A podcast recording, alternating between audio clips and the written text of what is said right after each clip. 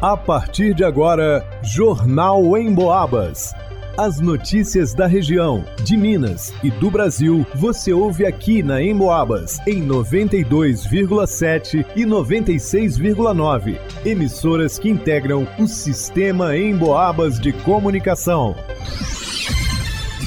Leonardo Duque. Assistência Social de São João Del Rei abre processo seletivo para contratação temporária para atuação na Casa Lar. Marcelo Alvarenga. Cantor são joanense faz campanha para arrecadar recursos. Luana Carvalho. A Prefeitura Municipal de Tiradentes divulgou o boletim epidemiológico de sífilis da cidade. Gilberto Lima. No Bonfim, jovem agredida por namorado ao chegar da escola. Jornal em Boabas. A Prefeitura de São João Del Rei, por meio da Secretaria de Assistência Social, abre nesta segunda-feira, dia 24, inscrições para processo seletivo para atender a Casa Lar. São ofertadas quatro vagas, sendo duas para cuidador do abrigo e duas para auxiliar de cuidador do abrigo cozinheira. O prazo de inscrição segue até amanhã, dia 25. Interessados devem se inscrever presencialmente no CREAS, o Centro de Referência Especializado em Assistência Social, nos horários de 8 às 11 horas da manhã e de 13 às 16 horas. O endereço é Rua Gonçalves Coelho, número 82, no centro. A inscrição é gratuita. Para o cargo de cuidador do abrigo, é necessário ter ensino médio completo a remuneração é de 1.874 reais. Já para auxiliar de cuidador do abrigo cozinheira, é preciso ter ensino fundamental completo. A remuneração é de R$ 1.381. A carga horária de trabalho para ambas as vagas é de 44 horas semanais. A contratação é temporária, com duração de três meses, prorrogável por igual período. A seleção dos candidatos será feita com base na prova de títulos. Os documentos devem ser entregues no ato de inscrição. A classificação final vai seguir a somatória dos pontos obtidos pelos títulos apresentados. Em caso de empate, vão ser levados em conta os critérios de desempate explicitados em edital. A divulgação do resultado final está prevista para 28 de outubro.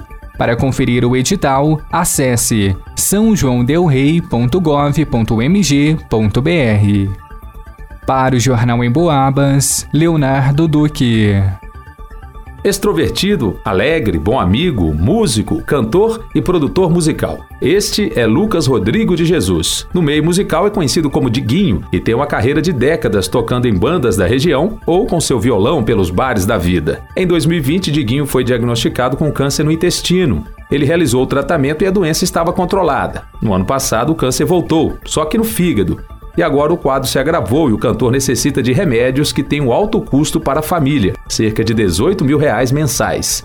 Rosimeire Dias é tia do Diguinho e faz um apelo. Ele está internado na Santa Casa da Misericórdia com diagnóstico de câncer. Então estamos fazendo uma vaquinha online, uma campanha para poder ajudar ao Diguinho a comprar um medicamento de alto custo para ele poder começar a tomar até que a justiça libere que ele possa pegar de graça, né? Os amigos de Diguinho, os músicos, estarão realizando shows. Hoje será no Bar da Gilmar a partir das 19 horas e domingo no Boteco da Alcione a partir das 21 horas. Então, conto com a presença de todos que queiram nos ajudar. Ela também convida para que as pessoas possam colaborar com a campanha. Então, quem puder nos ajudar é compartilhando, né, as publicações, as vaquinhas, e Diguinho vai ficar muito feliz, muito contente com a ajuda de vocês todos, que eu acredito com essas orações, com a ajuda de todos, ele logo será recuperado e voltará ao seu trabalho que é, é músico, né? Um trabalho que ele tanto gosta, que ele tanto ama. Agradeço a todos mesmo de coração. Que Deus abençoe a todos vocês. Reforçando o número do Pix para ajudar na compra dos medicamentos: 32 99954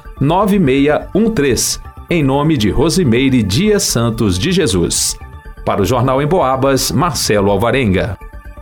Os dados do boletim divulgado pela Prefeitura Municipal de Tiradentes correspondem às datas do dia 16 de outubro de 2021 a 15 de setembro de 2022 e foram fornecidos pela Secretaria de Saúde.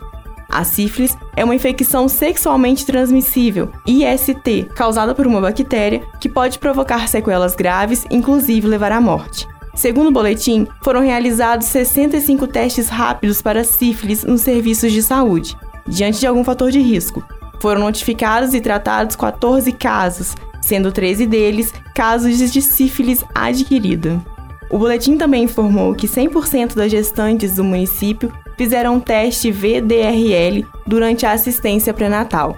Uma gestante foi diagnosticada e tratada. Apenas o parceiro de uma delas passou por tratamento. Não há registros de crianças nascidas com sífilis congênita, quando a doença é transmitida da mãe para o bebê durante a gestação. A sífilis é uma doença que tem cura e o tratamento garantido pelo SUS. O teste é gratuito e pode ser feito em qualquer época do ano nos postos de saúde ou ainda no Centro de Testagem e Aconselhamento, o CTA, que fica na Avenida Tiradentes, número 136, no centro de São João del Rei.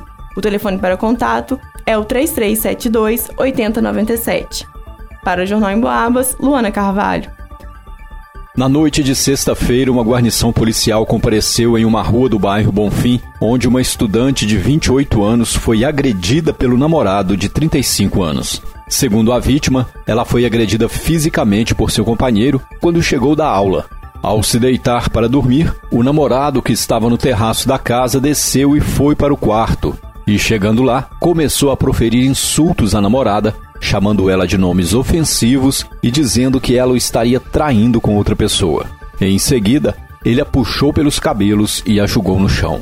E além disso, desferiu vários chutes na namorada. Foi quando ela gritou e chamou a atenção de sua tia, que mora na parte de baixo da casa onde a vítima reside.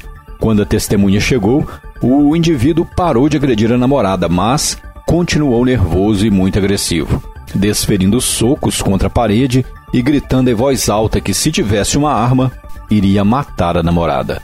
Em conversa com os policiais, o agressor disse que apenas empurrou a namorada e se irritou por não estar se entendendo com ela, desconfiado de que a mesma estaria traindo. A vítima foi atendida na UPA e logo após foi encaminhada até a delegacia de Polícia Civil, juntamente com a testemunha e o namorado.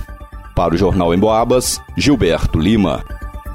Segundo pesquisa da Cantar Ibope Mídia, 83% da população do Brasil ouve rádio, da maneira tradicional ou pela internet. Aliás, de 2019 para cá, o consumo de rádio pela internet cresceu 186%. Ou seja, para os especialistas da pesquisa, o rádio cada vez mais faz parte do dia a dia das pessoas, seja de forma tradicional ou em sua versão digital. Falando em digital, você pode ouvir o Jornal em Boabas e mais um monte de programas a hora que quiser. É só acessar a área de podcasts do emboabas.com. Aliás, você já baixou o aplicativo do Emboabas? Já curtiu nossas redes sociais? Vai lá!